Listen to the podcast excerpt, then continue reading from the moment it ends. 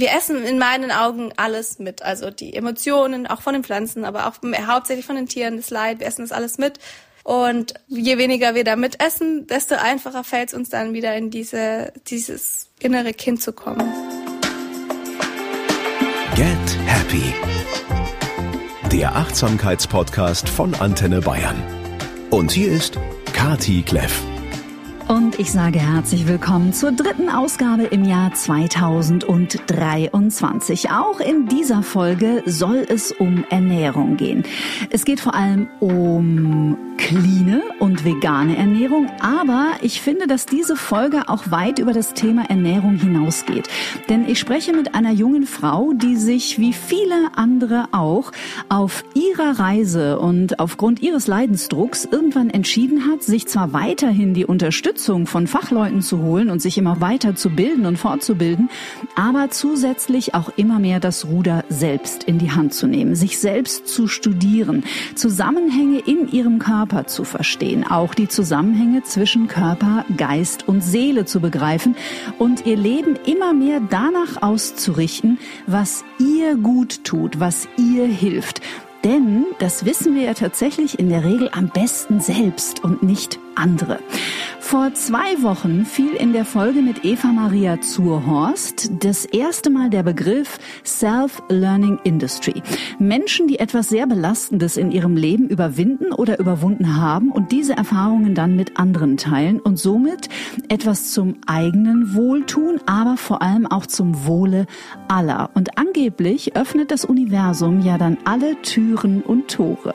Erfahrung trifft auf Erlerntes und das zusammen allein ist schon eine unbezahlbare Kompetenz. Ein Bauch voll Glück heißt ihr neues Buch, das gerade frisch erschienen ist und ich freue mich auf die nächste Stunde mit Annelina Waller. Herzlich willkommen. Herzlich willkommen. Wow, danke für diese Anmoderation. Ich bin völlig hin und weg. Ich hätte es nicht besser machen können. vielen, vielen, vielen lieben Dank. Es ist echt so, so schön, wie du das gerade gemacht hast. Danke. Ich freue mich auch sehr auf das Interview und das Gespräch, das wir gleich führen werden. Ja, schön, dass du dabei bist. Wir dürfen euch verraten, ihr Lieben, wir hatten technisch äh, große Herausforderungen heute diesen Tag, aber we finally succeeded. Liebe Annelina, ich stelle dir die Frage, die man dir auch schon in deinem Podcast Conscious Gangster gestellt hat und die Curse und ich uns im Dezember gestellt haben. Wie mhm. geht es dir heute? Ah ja, das ist eine sehr, sehr schöne Frage. Mir geht es heute sehr gut, sehr, sehr gut, da ich eigentlich geht's mir meistens sehr, sehr gut, aber heute auch ganz besonders, da ich auf der wunderschönen Insel Reichenau bin.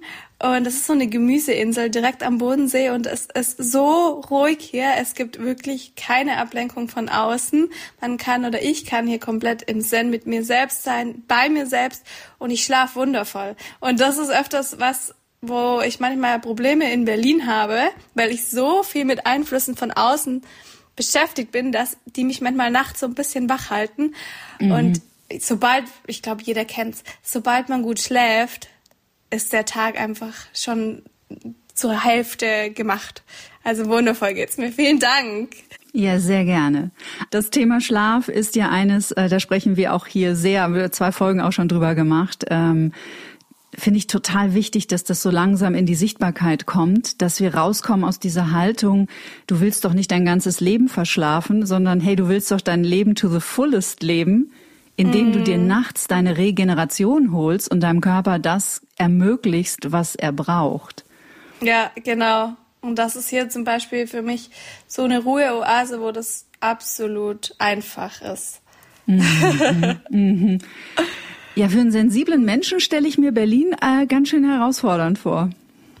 Ja, es ist ja sehr herausfordernd. Ich liebe Herausforderungen. Und man findet so seine Tools und Methoden, damit umzugehen. Und ich brauche auch diese Abwechslung irgendwo, weil ich liebe es genauso oder über alles von Menschen zu lernen. Das ist somit meine größte Begeisterung. Und je mehr Menschen, desto mehr kann ich irgendwie, habe ich das Gefühl, von Menschen lernen, weil es irgendwie mehr Menschen gibt, von de wo ich noch Dinge nicht weiß. Und mhm. das ist halt in Berlin der Fall und das brauche ich so auch. Das ist so dieser Ausgleich zu dem, was ich dann hier habe. Einerseits eine mhm. komplette Überflutung und dann wieder zurück in die Entspannung. Aber es ist ganz spannend, weil Berlin ist so da suche ich mir immer die Orte und die Ruhephasen und Ruheoasen. Und hier brauche ich mir das gar nicht suchen, weil der Ort eben eine Ruheoase an sich ist. Und dadurch bin ich eigentlich, habe ich viel mehr Zeit, weil ich mich nicht so damit beschäftige, diese innere Balance zu finden, die ich halt in Berlin extra brauche. Mhm. Also wo du dich aktiv dann drum kümmern musst. Genau, ja. Hier ist das alles aktiv und da muss ich proaktiv mir diese Ruhen gönnen und, und suchen und gestalten und wirklich so in dem Kalender quasi eintragen, so Sauna oder irgendwie sowas, Yoga. Mhm. Ja, sehr gut. Ja, das ist ja auch Bewusstsein, ne? Ja. Wie geht's dir denn? Heute, oh, da habe ich von Curse viel gelernt. Lass mich mal reinspüren. Also, ich würde sagen, auf einer äh, Stimmungsebene geht mhm. es mir sehr gut. Mhm. Ähm, weil ich mich auf das Gespräch gefreut habe, weil ich mich auf das Jahr 2023 freue, weil es meinem Hund gut geht, äh, hier in München momentan ganz schönes Wetter ist und ich eine gute, in einer vergnügten, leichten Grundstimmung bin. Also da ist nicht viel Schweres. Aber ich bin heute Morgen aufgestanden mit einem leichten Gefühl von, ich sage dann immer Stress im System, von mhm. dem ich noch nicht so richtig weiß, woher er kommt. Mhm. Nachdem jetzt mit dem Internet es so problematisch war in den letzten zwei Stunden, frage ich mich, ob vielleicht einfach irgendwas in der Luft liegt, was auch ich, bin ja auch ein sehr feinfühliges Wesen, irgendwie ähm, auch mitbekommen habe oder ob ich vielleicht auch der Auslöser für die Internetprobleme in meiner Wohnung bin. Auch das schließe ich mittlerweile nicht mehr aus. Ähm, aber ich würde sagen, auf einer Skala von eins bis zehn geht es mir auf jeden Fall sieben bis acht und jetzt, wo ich dich auch stabil sehe und alles funktioniert, eher tendenziell eine acht. Mm. Vielen Dank der Nachfrage. Sehr schön, danke für die schöne Antwort. Da kann ich richtig schön reinfühlen. Ja. Liebe Annelina, für alle, die dich nicht kennen und bevor wir ein bisschen einsteigen in deine in deine Skills, in deine Erfahrungen, in dein Anliegen auch, das du mit deinem dritten Buch aktuell in die Welt trägst. Magst du uns ein bisschen was erzählen über deine Geschichte, über deinen Werdegang? Der geht ja jetzt auch ein paar Jahre schon. Mhm. Mhm. Aber wenn du uns eine Zusammenfassung dessen geben könntest, wie wäre die? Die Zusammenfassung kommt darauf an, wie kurz diese Zusammenfassung sein soll. Wir haben Zeit. Okay. Also ich würde sagen, begonnen hat bei mir alles mehr oder weniger mit ein bisschen einem Anreiz von außen sogar, weil ich war immer sehr viel damit beschäftigt, äh, mein Essen sehr schön anzurichten und mich dafür zu beschäftigen oder damit zu beschäftigen, wie das alles aussieht und wie das so einzeln, wie das die Wirkungen einzeln im Körper sind. Und dann war eine Freundin, die gesagt hat, hey, mach doch mal Instagram. Das war vor zehn Jahren, glaube ich. Und dann habe ich gesagt, ah, nee, das fühle ich jetzt eigentlich nicht so. Die so, ja, mach doch mal, es wird voll passen. Und dann habe ich das einfach gemacht. Und dann hat es da mit Instagram so ein bisschen angefangen und lief sehr erfolgreich. Und dann war ich in Neuseeland und da war ich beim Work and Travel und das war nach meinem Bachelorstudiengang Pädagogik. Da habe ich im Bachelor habe ich eine Bachelorarbeit geschrieben zum Emotionsverhalten, also Essverhalten am Beispiel von Schokolade mhm. und Mood Food macht Schokolade glücklich und habe da ganz viele Studien durchgeführt und verschiedene Studien angeschaut und habe mich da sehr viel schon irgendwie eben mit diesem Thema Ernährung und Emotionen, also Psychologie und Ernährung auch beschäftigt, die Auswirkungen auf die Stimmung. Dann war ich in Neuseeland, da war ich beim Work and Travel, da hatte ich dann kurz kein Geld mehr, weil ich irgendwie was mit meinem PIN falsch gemacht habe und dann habe ich den erstbesten Job in der Metzgerei genommen. Da war dann, sage ich so, mein, mein Wendepunkt, dass ich meine ganze Ernährung komplett umgestellt habe. Davor habe ich sie auch schon umgestellt, weil ich Darmpilz hatte und sehr, sehr mhm, starke Probleme Genau, ich hatte Candida und dadurch ganz viele weitere Probleme, also Vulvodynie. Ich habe ich hab unglaubliche Schmerzen im Intimbereich gehabt, weil der breitet sich dann aus. Ich habe ein Jahr damit verbracht, keinen Zucker zu essen, wirklich so mehr in diesem restriktiven, in dieser Candida-Diät halt zu leben. Ich habe ganz viel gemacht, ganz viel Essig, ganz auf viel verzichtet und ganz viel hinzugefügt, was in dem Alter von 16 und 17 ein bisschen ungewohnt ist, wenn man gerade da so in der Partyszene ist, gerne Eis isst und auch mal ab und zu was trinkt. das dann alles plötzlich nicht mehr macht, weil ja überall irgendwo Zucker drin ist. In jedem glutenhaltigen Brötchen ist Zucker drin. So, da habe ich mich damit schon mal sehr viel beschäftigt. Äh, da ging es aber noch so um diese holistische Ernährung. Und dann in Neuseeland war dann dieser, dieser Wendepunkt bei der Metzgerei. Da haben die mich gefragt, ob ich ein Hühnchen töten möchte. Und dann war ich so, nein, auf keinen Fall. Und dann, möchtest du dabei zuschauen? Ich so, nee, ich kann das nicht sehen. Man muss dazu sagen, dass du zu diesem Zeitpunkt ja ganz normal Fleisch gegessen hast und auch viel Hühnchen, ne? Ich habe super viel Hühnchen gegessen, gerade da ich in dieser Metzger, ich liebe Hühnchen oder ich habe es geliebt. Für mich ist es so ein emotionales Ding. Den Geschmack würde ich theoretisch immer noch mögen, denke ich. Ich kann es nur nicht mehr trennen von meiner Emotion mhm. und möchte es auch, auch nicht mehr trennen. Da ist ein ganz anderes Bewusstsein da. Und genau, da habe ich super viel Hühnchen gegessen, weil ich hatte ja auch in diesem Moment einfach wirklich kein Geld und das Hühnchen habe ich immer umsonst bekommen. Mm. das heißt, ich habe da dann noch mehr gegessen, als sonst war, habe ich nicht viel Fleisch gegessen, halt so, aber da halt sehr viel.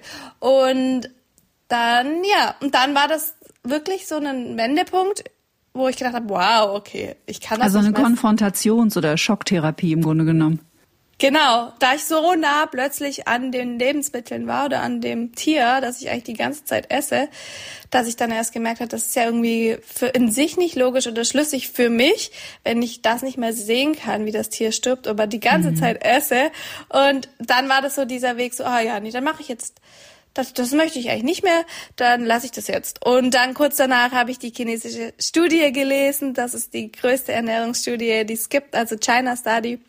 Und dann war das der ganze Zusammenhang plötzlich für mich klar, was das eigentlich mit der Milchproduktion auf sich hat und dann diese gesundheitlichen Faktoren kamen dazu. Dann habe ich verstanden, dass Milch ja eben als genauso mit Leid verbunden ist wie, wie Fleisch und die ganzen Milchprodukte da genauso reinzählen wie Fleisch. Und dann hab, dann war das für mich alles plötzlich so, nee, das fühlt sich für mich alles gar nicht mehr gut mm, an. Das ich, ich, ich ja. Ja, das, das ist irgendwie schön, dass das bei dir auch so war, das, weil es gibt ja voll viele verschiedene Zugänge. Mhm. Bei mir war das aber wirklich so dieser emotionale, das fühlt sich für mich nicht logisch und rein und konsequent an. Und dann habe ich am 1.1.2014 beschlossen, ich ernähre mich jetzt komplett vegan. Und ich muss auch sagen, ich war so ein bisschen durch meinen, also ich wollte es einfach mal nur testen, aber ich bin dann irgendwie dabei geblieben. Aber durch meine Ernährung, durch meinen Candida davor, war ich schon sehr bewusst mit Ernährung. Aber war auch so ein bisschen in diesem, alles muss extrem gesund sein. Also es war dann teilweise auch schon ein bisschen zu heftig. Ich bin auch sehr, mhm. sehr, sehr gesund aufgewachsen. Also mit Wildkräutern und immer nur Bio und Whole Grain, also Vollkorn, lauter solche Dinge, die ja Birkenblätter, Löwenzahn auf meinem Teller, die vielleicht für andere nicht so ganz Standard sind. Mhm. Pro, Brottrunk zum Morgen immer Sauerkraut, so, so nix Fertiges. für mich war das dann manchmal das größte Highlight, mal so ein Fertigpudding zu essen. Genau, und dadurch war ich aber auf jeden Fall schon so in diesem, ähm, ich ernähre mich jetzt weiterhin zuckerfrei.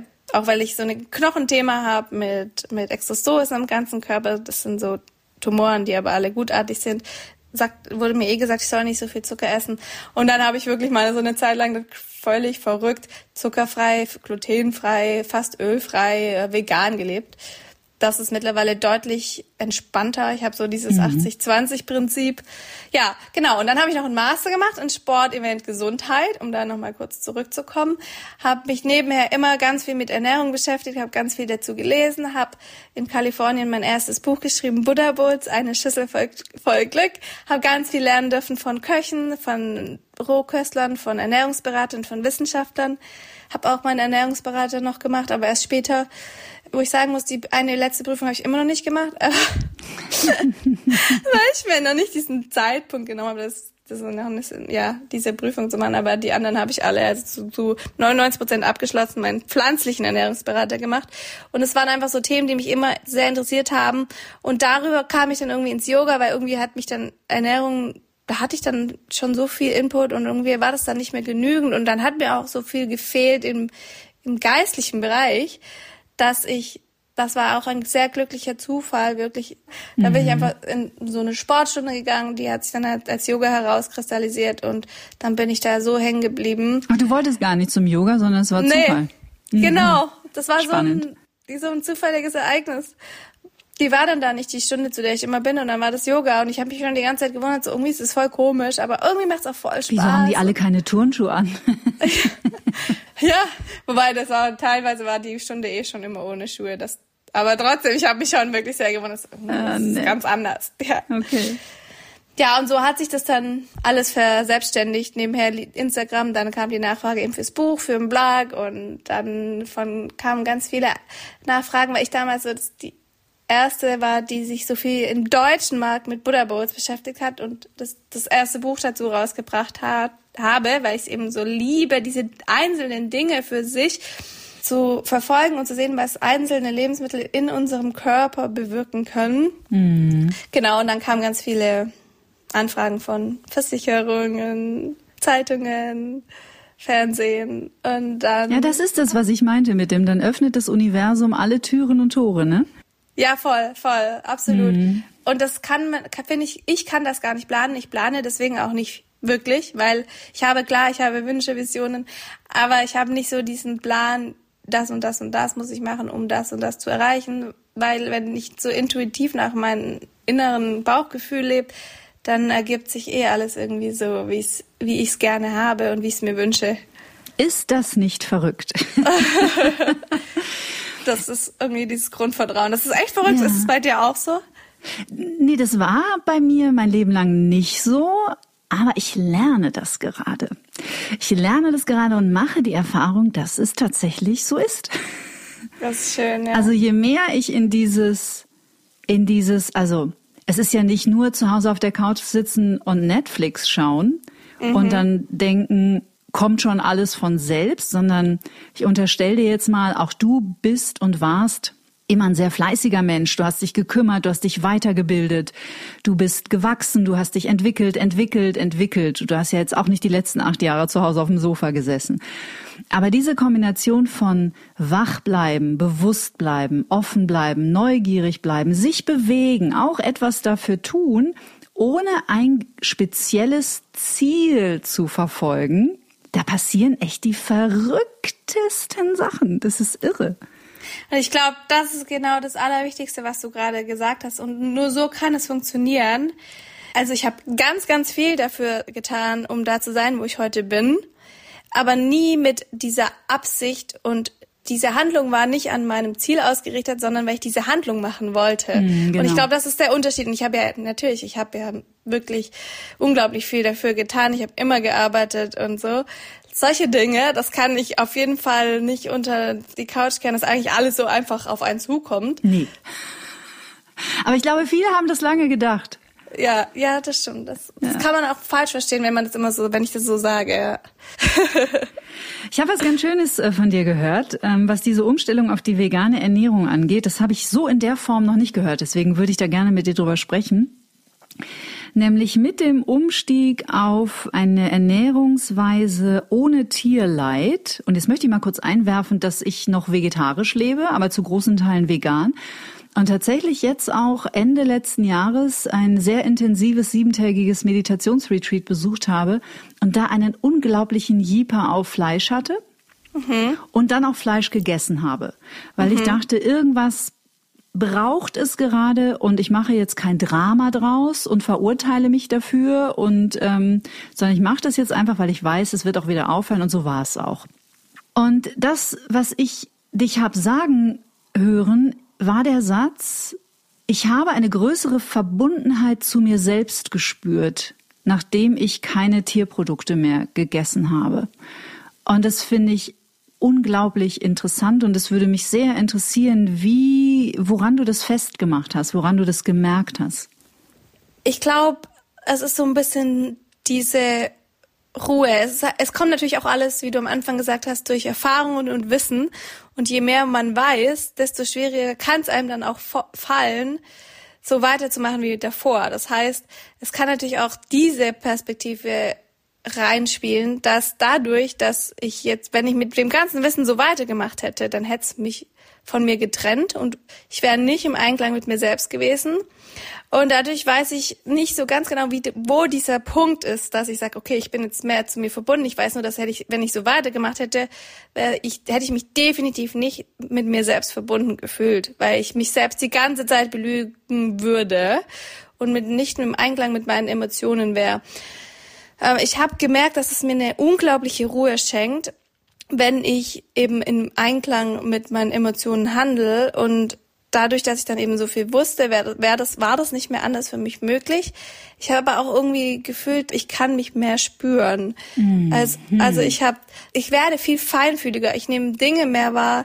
Ich fühle mehr, wie was in meinem Körper wirkt, wenn ich welches Lebensmittel esse, wie das in meinen wirklich in meinen Zellen wirkt. Oder ich hatte das Gefühl, dass ich teilweise auf der Straße so eine richtig heftige Euphorie erfahren habe und ich war insgesamt ruhiger. Also ich war schon immer ein sehr euphorischer Mensch, aber das war dann irgendwie so mehr körperlich, somatisch. Also ich habe das wirklich wie so eine kleine Mini-Explosion, oder fühle das genau, das ist jetzt immer noch so, wie so eine kleine Mini-Explosion in meinen Zellen. Und ich weiß nicht, wo das herkommt. Es spielt sicher alles mit rein. Es ist sicher nicht nur die Ernährung, die mhm. für mich, die sich dann gut für mich anfühlt und mit, mit möglichst wenig Informationen, weil jedes Tier hat ja die Informationen von den Pflanzen und von den Tieren und von den Menschen, das die Tiere behandelt und von am Ende den Tötungsprozess.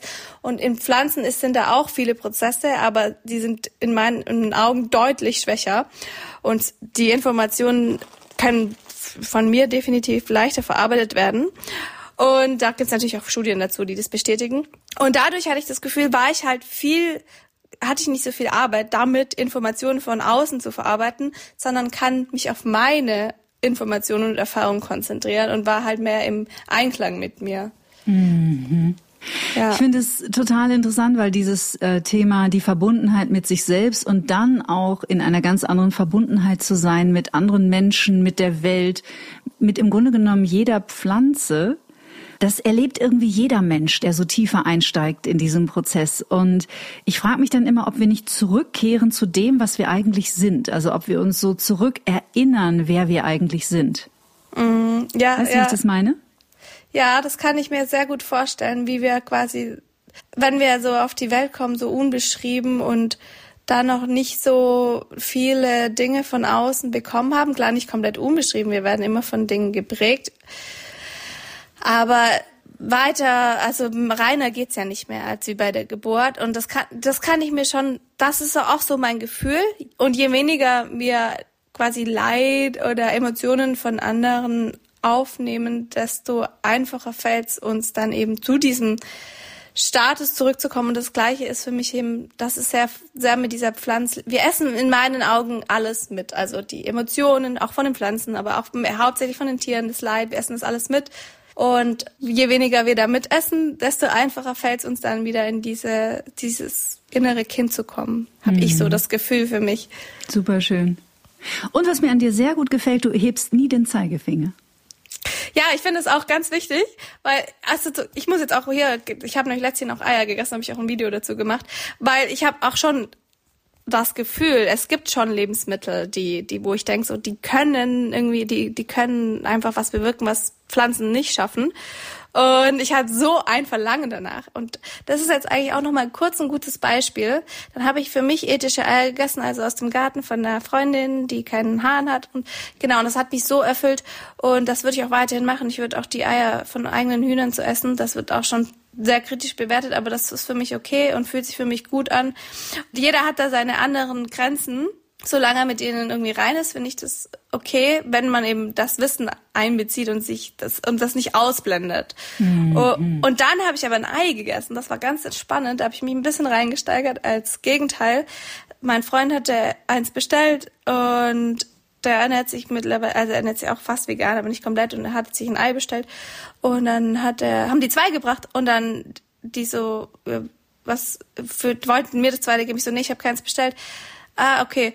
Ja, dann geben Sie es zurück. Ich so, ja, was passiert mit dem Ei? Und sie so, ja, es wird weggeschmissen. Ich so, okay, dann nehme ich's. Ah, Weil das ich verstehe ich, hätte ich auch nicht gekonnt.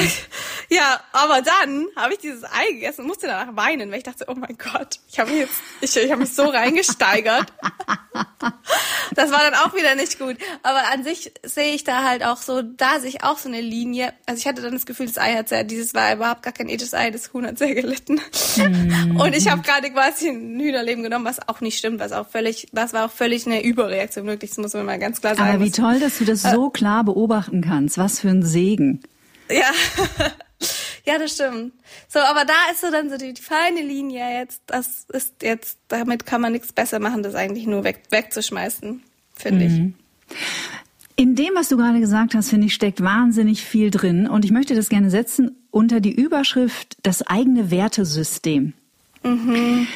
Also das war ja im Grunde genommen auch etwas, was in Neuseeland bei dir für einen Wandel gesorgt hat, nämlich dass du festgestellt hast, das, wie ich lebe, ist nicht mehr zu vereinbaren mit meinem eigentlichen Wertesystem. Und ich finde, das ist eine wichtige Frage, die wir uns alle immer wieder stellen dürfen. Passt das, was ich tue, ganz egal in welchen Lebensbereichen, äh, für diesen Konzern zu arbeiten, dieses Essen zu mir zu nehmen, äh, diese Substanzen zu mir zu nehmen, da ist gar keine Verurteilung oder Bewertung drin. Mir geht es wirklich um einen neutralen Blick darauf. Ist es noch im Einklang mit meinem Wertesystem? Weil, und es würde mich interessieren, wie du das siehst. Ich glaube, dass wir uns großen Schaden damit zufügen, wenn wir nicht nach unseren eigenen Werten leben. Wenn wir innerhalb unseres Systems einen krassen Wertekonflikt haben. Ja, absolut. Ja, das ist genau das, woran ich auch glaube. Ja, und wenn es nämlich dann für dich zum Beispiel, jetzt war das natürlich, ähm, ist danach vielleicht ein kleines Drama in dir losgegangen wegen diesem Huhn und das konntest du ja auch beobachten, also fair enough, ist ja auch irgendwie eine ganz süße Geschichte. Aber wenn es dann zum Beispiel an einem, auch wenn man sich jetzt vegan ernährt und man merkt aber zum Beispiel an einem Punkt, ich glaube, ich brauche jetzt einfach ein Ei dann eben kein Ding daraus zu machen und auch nicht dann in diese Selbstverurteilung und Selbstzerfleischung zu gehen. Das würde ich mir so wahnsinnig wünschen, dass wir da immer mehr hinkommen, uns zu verabschieden von Dogmen. So muss es sein und, und, und, und daran gibt's gar nichts zu diskutieren, weil das ist natürlich Quatsch, weil wir uns ja auch ständig wandeln und verändern. Mm, absolut.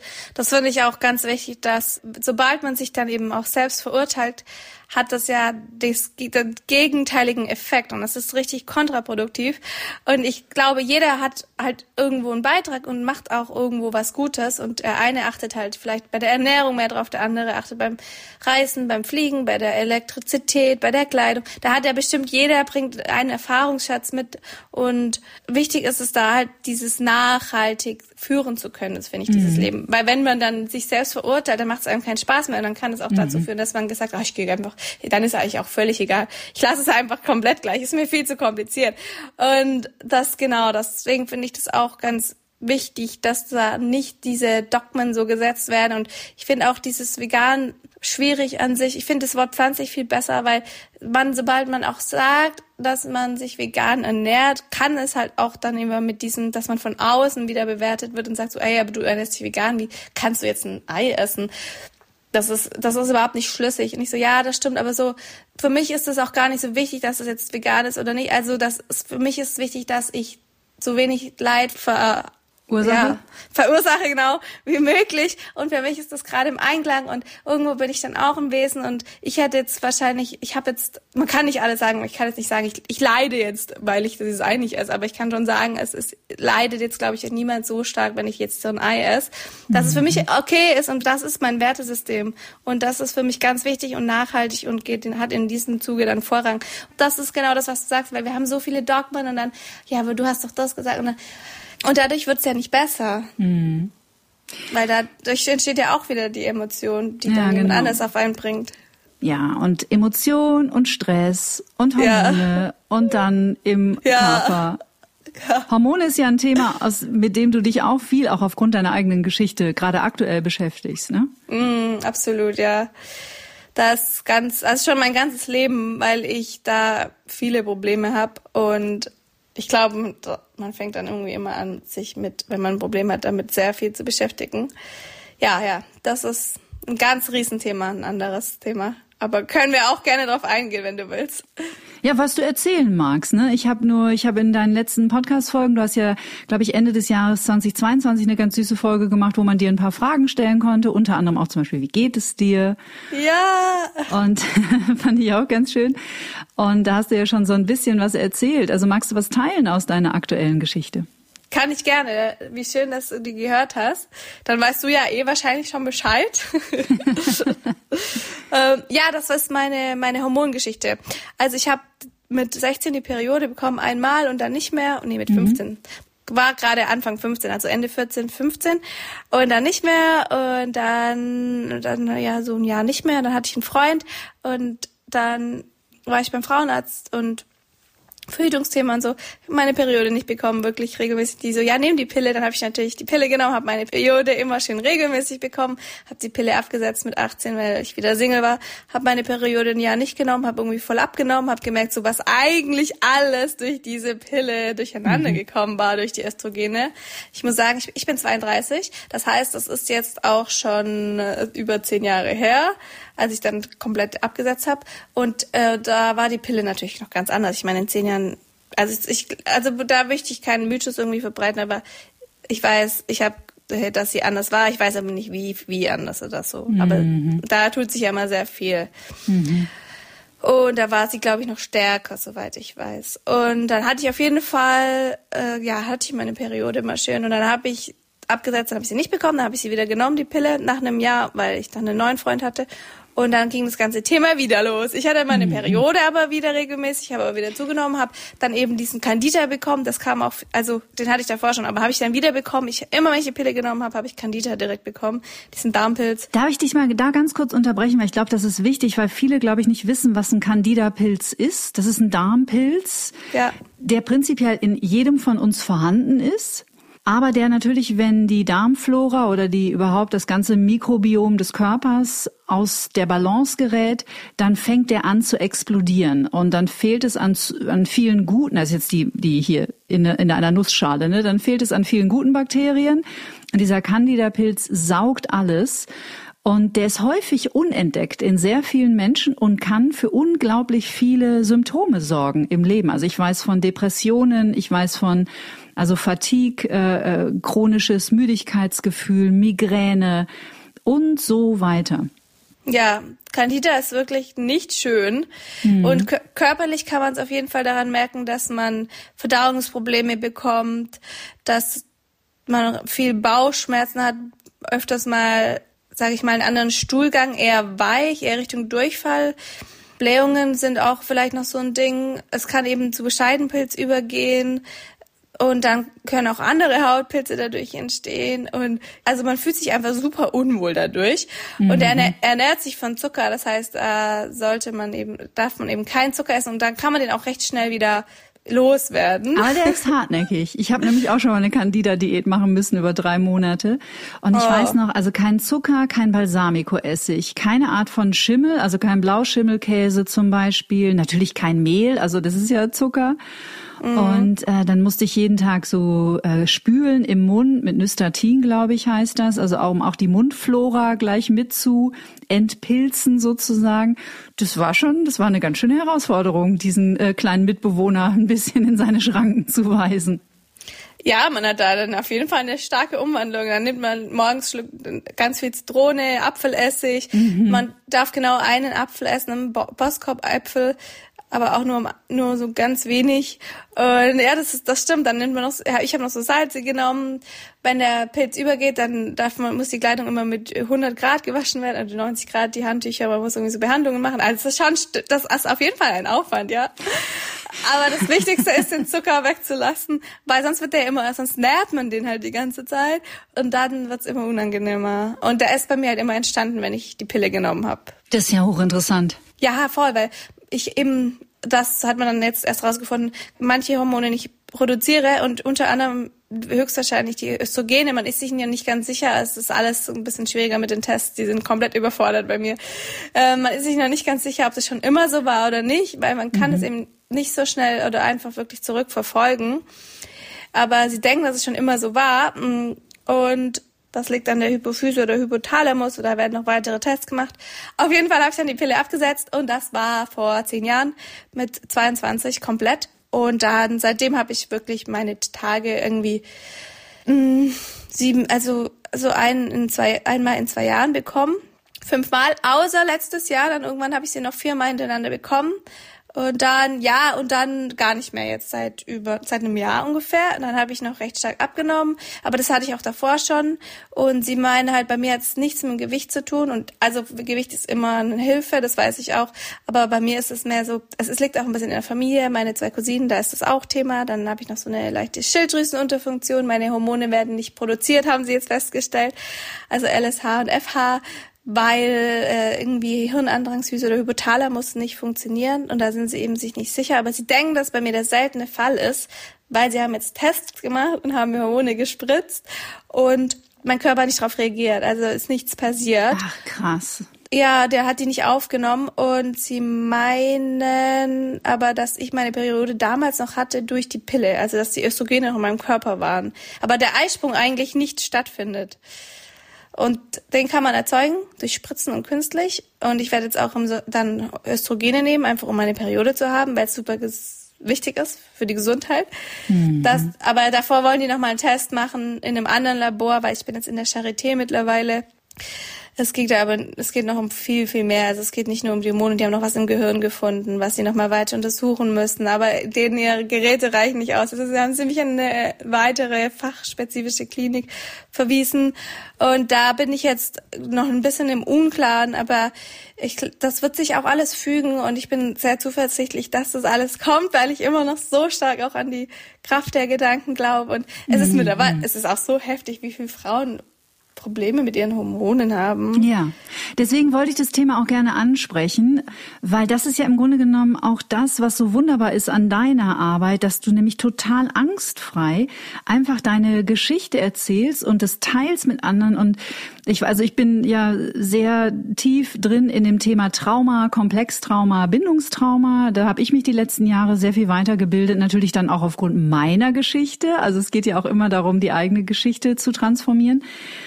Und diese Erfahrung zu machen, wie vielen Menschen das hilft und wie viele Menschen sich dann melden und sagen, hey, ich bin gar nicht alleine damit, weil das ist ja immer das, was uns auch so, uns auch so niederschmettert, ne? Dieses Gefühl zu haben, alle anderen sind total normal, nur ich bin ja. hier das Problem.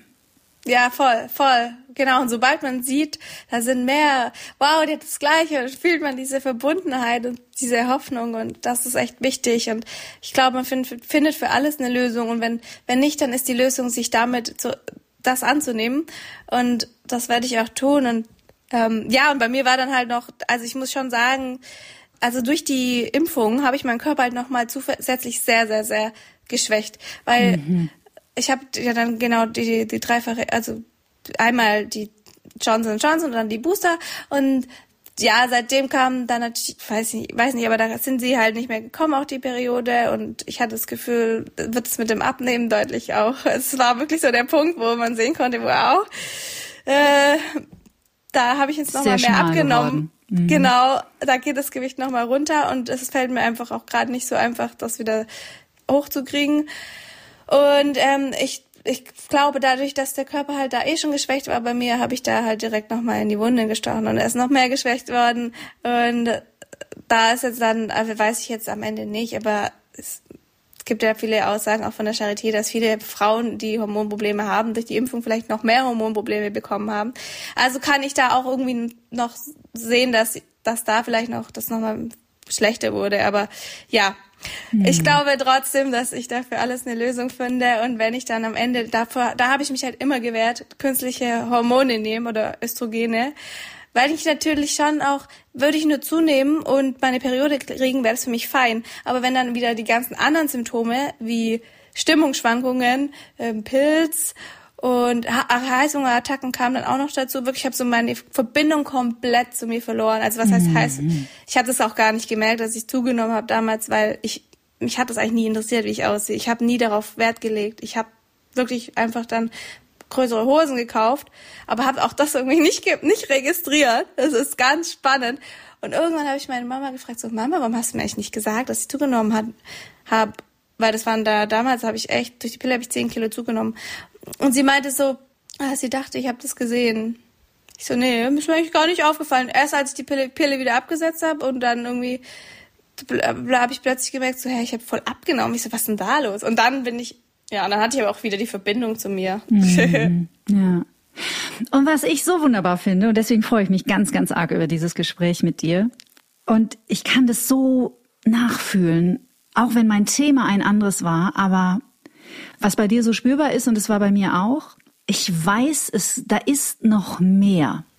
Hm. Ich weiß, es gibt eine Ursache und ich werde sie finden, egal wie lange es dauert. Und das ist ja der, da kommt die Selbstwirksamkeit ins Spiel. Mhm, ja. Also die Kompetenz der Schulmedizin zu Rate zu holen, aber gleichzeitig, okay, das ist euer Part in dieser, in dieser Akte, die ich hier bin in der Charité, aber da gibt es noch einen anderen und den übernehme ich selbst. Und ich lese und ich höre Podcasts und ich forsche und ich schaue über den Tellerrand hinaus und ich stelle alles in Frage, weil ich weiß, da ist noch mehr.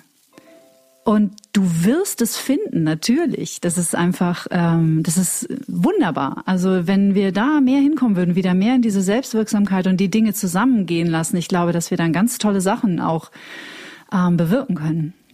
Ja, ja, das ist ganz, ganz wichtig, dass du das sagst. Und es gibt dir ja auch ein äh, gutes Gefühl, etwas tun zu können. Genau, ganz. Und diese Hoffnung zu haben und dieses Grundvertrauen, dass sich das alles fügen wird. Und also es, be, ich würde mal sagen, es beeinschränkt mich sehr wenig. Und ich weiß von vielen Frauen, klar, es ist für meine Gesundheit wichtig und deswegen bin ich auch so dran und ich möchte das auch. Aber im gleichen Zuge bin ich jetzt nicht die ganze Zeit irgendwie schlecht drauf oder denke so, wow, warum geht das nicht? Und es zieht mich nicht runter, weil ich dieses Vertrauen habe, dass das schon alles noch kommt und mich halt auch nur weiterbringt, indem ich das so annehme, wie es jetzt ist. Und das war auch so, als ich vor, vor anderthalb Jahren so starke Probleme habe mit meinen Knochen und nicht laufen konnte. Und für mich war wirklich Bewegung, ist, ist für mich immer noch so das, was mir so viel gibt und das gibt mir mehr Energie, als es nimmt. Und das brauche ich für meine Balance. Und ich war so in einer starken Abhängigkeit von dieser Bewegung, dass ich auch schon wieder gemerkt habe, dadurch bin ich eigentlich nicht frei und es gibt mir keine Freiheit, was ich gedacht habe, dass es mir ah, Freiheit gibt. Mm, Weil ich kann es nicht, kann, es kann mir ja nicht Freiheit geben, wenn ich quasi darauf angewiesen bin, um Freiheit zu haben, zu fühlen. Deswegen ist es ja an sich ein Widerspruch. Und äh, da habe ich dann mich super viel mit eben dieser Kraft der Gedanken auch nochmal beschäftigt, mit dem, was ich kann, mit der Selbstkraft und und ja, und mein Leben natürlich auch sehr stark umgestellt und mittlerweile kann ich wieder laufen und alles geht wieder und die Schmerzen sind weg und ich kann mich wieder so bewegen, aber es, da habe ich so viel gelernt, was ich eben auch in anderen Bereichen tun kann, wenn irgendwie ein Bereich nicht funktioniert, aber dieses Grundvertrauen trotzdem immer da bleibt. Weil ich hatte wirklich, weil es kamen super viele Menschen zu mir, die so, ich weiß gar nicht, wie du das machst, Annelina. Du, du wurde quasi alles genommen, was dir wichtig ist. Äh, du bist die ganze Zeit von Ärzten, du kannst, hast die ganze Zeit Schmerzen, du kannst dein ganzes Leben gerade nicht so leben, wie du willst. Mich würde das ja so fertig machen. Und ich weiß noch, als ich nur drei Monate mich nicht bewegen konnte, bla, bla da ging es mir so schlecht.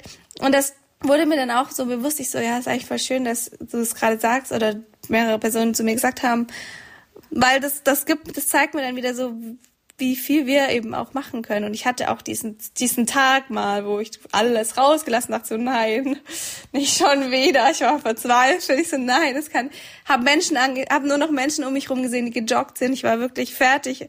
Das hat, das war schon auch alles da. Aber ich habe es dann auch wieder geschafft, eben das zu sehen, diese Emotion zu nehmen, kurz da reinzugehen, rauszulassen und mich dann zu lösen. Mhm. Also da spreche ich, glaube ich, jetzt im Namen ganz vieler, die deine Arbeit folgen auf Instagram und auch deinen Büchern. Und wer das noch nicht getan hat, dem möchten wir natürlich herzlich dazu einladen. Alles in den Show Notes verlinkt unter dieser Podcast-Folge.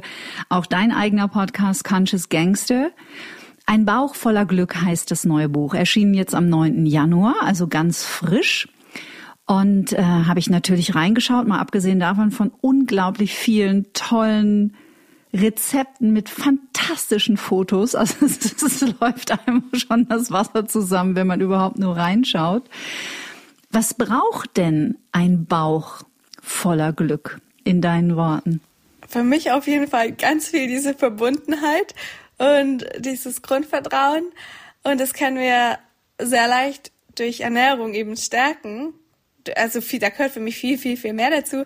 Aber ich finde so der leichteste Zugang für mich ist Ernährung auch dadurch, dass wir eben viel essen, jeden Tag in der Regel, dreimal oder ja, jeder hat da so seinen anderen Rhythmus oder fünfmal oder wie auch immer. Und dafür braucht für mich ein, ein Bauch voller Glück genau dieses, dass man die Dinge isst, die einem gut tun, die einen glücklich machen.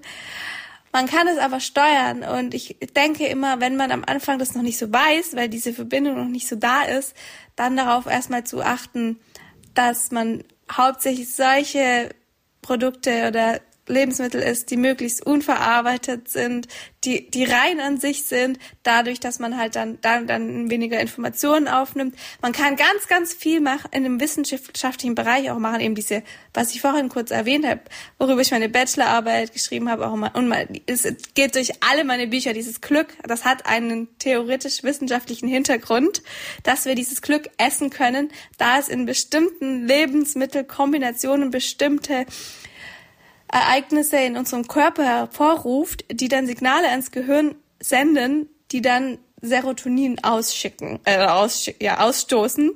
Und dadurch werden wir eben glücklich. Und das geht natürlich alles über den Magen, weil wenn der ja, wenn der Magen glücklich ist, ist es ja ein Wechselspiel, dann sind wir auch mental glücklich, Psyche, Darm hängt ganz nah zusammen. Und deswegen ganz wichtig, dass man seinen Darm auch schont und richtig die Nahrung gibt, die er eigentlich braucht. Und das ist das Grundprinzip ist eigentlich folgendes: Man je mehr, je pflanzlicher, desto einfacher, je weniger tierische Produkte, desto einfacher für den Magen, weil also für den Körper zu verstoffwechseln, für zu verstoffwechseln, aber auch um dieses das Serotonin auszustoßen, weil nämlich das Serotonin, jetzt wird es ein bisschen wissenschaftlicher und theoretischer. Gerne. Ähm, okay, also es ist folgendermaßen. Es gibt einen Stoff L-Tryptophan oder Tryptophan. Das ist ein Eiweiß und das Eiweiß ist hauptsächlich in Pflanzen, ganz, ganz besonders stark in Pflanzen, wie zum Beispiel alles, was Eiweiß hat. Also Soja, Nüsse, aber ganz besonders eben in Soja, in Hülsenfrüchten, aber auch in Nüssen, in Cashews, in, auch in dunkle Schokolade. Deswegen sagt man da auch so, Schokolade macht glücklich. Aber dann müsste man so viel essen, dass man dann, ja, das wäre ein bisschen übertrieben. Aber trotzdem, in Schokolade und am Ende kann man ja auch, isst man ja von allem nur so ein bisschen und dann summiert sich das ja auch. Und dieses Eiweiß, das ist dann so ein Vorbote vom Serotonin. Und wenn wir das eben essen, dann können, kann dann mit unser Serotonin aktiviert. Und das ist natürlich auch ein bisschen wichtig, wann man das isst, weil die Hormone haben ja über den Tages, über den Tag unterschiedliche ähm, Bedeutungen. Zum Beispiel abends ist Melatonin wichtig, aber das wird eben schon morgens so ein bisschen gesetzt, der, der Grundbaustein dafür, ob wir abends jetzt genügend Melatonin haben, was uns dann müde macht. Man sagt so Schlafhormon oder nicht. Und deswegen je mehr pflanzliche Produkte wir essen, desto leichter schafft es das Tryptophan in unsere, um uns, ja, das Serotonin auszustoßen, weil das nämlich mit anderen Eiweißen konkurriert, unter anderem. Und tierische Eiweiße sind halt schon sehr, sehr identisch mit unseren und dann ist da sehr viel Konkurrenz und dann kommt, kann dadurch weniger Tryptophan in unser Gehirn langen durch die Blut-Gehirn-Schranke. Aber es ist auch so, man kann es jetzt auch nicht einfach einnehmen. Wir sagen, viele denken, sie supplementieren es einfach. Man kann also es durch Aminosäuren zum Beispiel, durch so Kombiprodukte. Ja, oder du kannst einfach nur die Aminosäure L-Tryptophan an sich auch nur nehmen. Oder ein Kombi, Brain, ja, da gibt's Marken, die das machen. Es kann auch Sinn machen, aber da muss man wirklich wissen, wann man es auch nimmt, weil ja, das darf man jetzt nicht immer irgendwie irgendwann am Tag und. Ah, das interessiert halt mich persönlich. Wann nimmt man das am besten? Also ich würde es morgens nehmen, nicht abends, weil es auch wach macht. Und ich würde es in Form mit dem Frühstück zusammennehmen. Ich würde auch so darauf achten, dass ich beim Frühstück schon einen großen Grundbaustein habe. Aber das liegt so ein bisschen daran, wie du dich ernährst. Also da würde ich jetzt, da möchte ich jetzt auch, da kenne ich mich zu wenig aus. Da möchte ich jetzt auch nicht, ne, das möchte ich jetzt auch nicht allgemein sagen, sondern da würde ich jetzt lieber doch mal mit einem Doktor reden, weil ich finde auch wirklich, da, da muss man echt aufpassen, weil man kann so viel durcheinander bringen auch immer. Auch mit, ja, mit Melatonin dann wieder. Ähm, genau, aber wenn wir viel von diesen L-Tryptophan konsumieren, was eben in, in pflanzlichen Produkten enthalten ist, dann können wir einen Einfluss auf unsere Stimmung nochmal wirklich so ein bisschen lenken. Und das finde ich halt voll schön, weil das ist wirklich so, gute Laune kann man essen Je, mm. je reiner, je unverarbeiteter und je pflanzlicher und wenn man eben auch wirklich auf diese pflanzlichen Proteine achtet. Mhm. Was du nicht wissen kannst, ist, dass du so wunderbar in diesen Monat Januar passt, weil ich hatte hier letzte Woche zu Gast äh, Dr. Monika Grau, die mhm. Ernährungsmedizinerin ist und wir haben praktisch äh, über Darmgesundheit gesprochen. Also es ging um den Darm und den Magen als so Hauptplayer oder einen der Hauptplayer. Die Asiaten nennen den Darm ja auch nicht aus Spaß das zweite Gehirn. Ja. Und nächste Woche spreche ich mit Dr. Harsha Gramminger über ayurvedische Medizin und dementsprechend auch ayurvedische Ernährung. Und obwohl ihr aus drei ganz unterschiedlichen Bereichen kommt, ist die Essenz doch sehr ähnlich. Das finde ich hochspannend. Ja, das, das glaube ich. Irgendwie ist auch, finde ich, wenn man das so sich so anschaut, in jeder Medizin oder Heilkunde ist irgendwo eine, ein Grundbaustein, der überall drin ist und der ähnlich ist, nur jeder definiert es anders. Oder allein schon ganz, ganz runtergebrochen, wenn man sich Lebensmittel anschaut.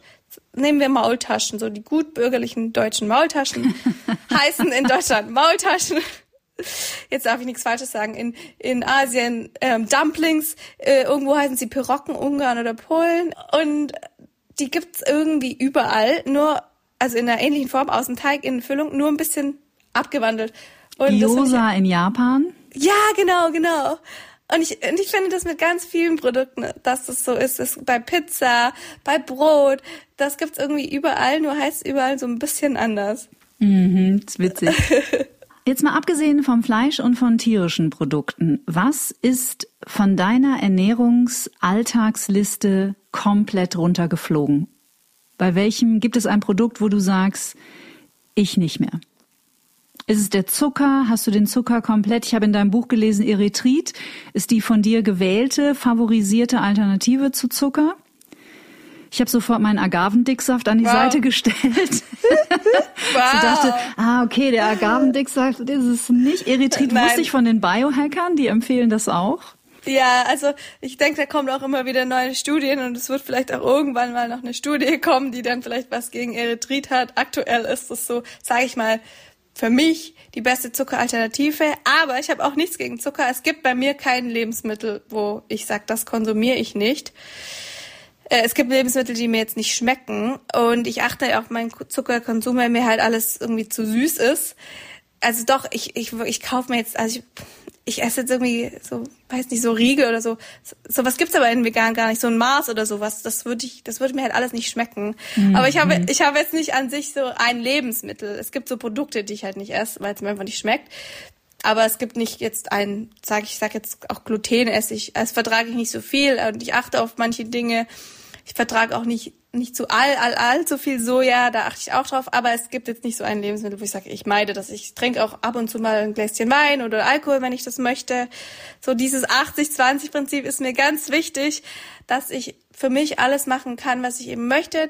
Klar, ich esse jetzt kein Fleisch, also das, das fühlt sich für mich jetzt nicht gut an, so diese tierischen Produkte. Ich habe von Eiern habe ich jetzt eh geredet, dass ich da Aus mhm. machen, Ausnahmen machen würde oder auch gemacht habe. Aber ja, nee, Zuck, alles mit drin bei mir. Also 80 Prozent vegan, 20 Prozent flexibel, außer nee. Fleisch. Nee, nee, 80 Prozent ähm, gesund. Oder so. 20, äh, vegan deutlich mehr, würde ich sagen. No, pflanzlich, also schon 99 Prozent, so 98 Prozent vegan. Äh, also diese 80, 20, so Alkohol, Zucker, Genussprodukte sind das für mich. So, so tendenziell auch Suchtprodukte. Weil also zum Cheaten. Genau, man kann ja süchtig werden von Alkohol. Ich werde davon nicht süchtig, aber man kann süchtig werden von was gibt's, äh, was habe ich gesagt, von Zucker. Zucker natürlich, ne? Genau, genau. Also das ist für mich so eher die 20 Prozent. Ja, würde, so würde ich das sagen. Wir werden natürlich in dieser Folge nicht das komplette Bild dessen abzeichnen, was du so in die Welt trägst, mit wem und was du dich beschäftigst. Du hast einen tollen Podcast, du hast tolle Gäste, du hast ein wunderbares neues Buch am Start.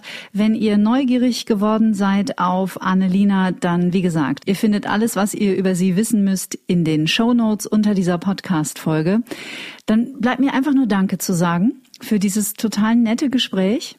Und dir natürlich für deinen weiteren, äh, für deine Forschungsreise, weil das ist es ja, ne? Es ist ja eine Forschungsreise zu dir selbst am Ende. äh, mhm. weiterhin jetzt erstmal viel Kraft und Glück und Erfolg zu wünschen in den nächsten Monaten. Und ich bin sicher, du wirst was Tolles draus machen. Ja, ja, vielen, vielen lieben Dank, Kathi, dass ich hier in deinem Podcast, in dem Podcast zu Gast sein durfte. Ich freue mich auch wirklich auf die ganzen Episoden, die ich da noch anhören darf. Es war sehr, sehr inspirierend und ich bin gespannt, wenn, wenn wir uns wirklich so persönlich über den Weg laufen. Das wird bestimmt ja. noch passieren. Da freue ich mich drauf. Das wäre schön. Ich träume sowieso davon, weil ich ja mit vielen meiner Gäste auch ähm, jenseits des Podcasts mittlerweile immer wieder Kontakt habe und Austausch und so, was ich super schön finde. Und ich träume irgendwann so von so einer von so einer Begegnung der ganzen Lichtmenschen, irgendwie eine Party ja. oder irgendwie eine Halle, wo wir uns alle einfach mal persönlich treffen, in den Arm nehmen und äh, die Energie ordentlich nach oben jagen. das fände ich mega. Das, das machen wir. Mir fällt ein, ich werde ein Buchlaunch, kleines Buchlaunch-Event wahrscheinlich veranstalten. Da lade ich dich dann ein. Vielleicht Sehr hast gerne. Du ja Zeit und Kapazitäten vorbeizukommen. Dafür komme ich nach Berlin. Yeah! Annelina Waller, ich danke dir sehr, wünsche dir alles Gute. Ja, ich danke dir. Ich wünsche dir auch alles Gute.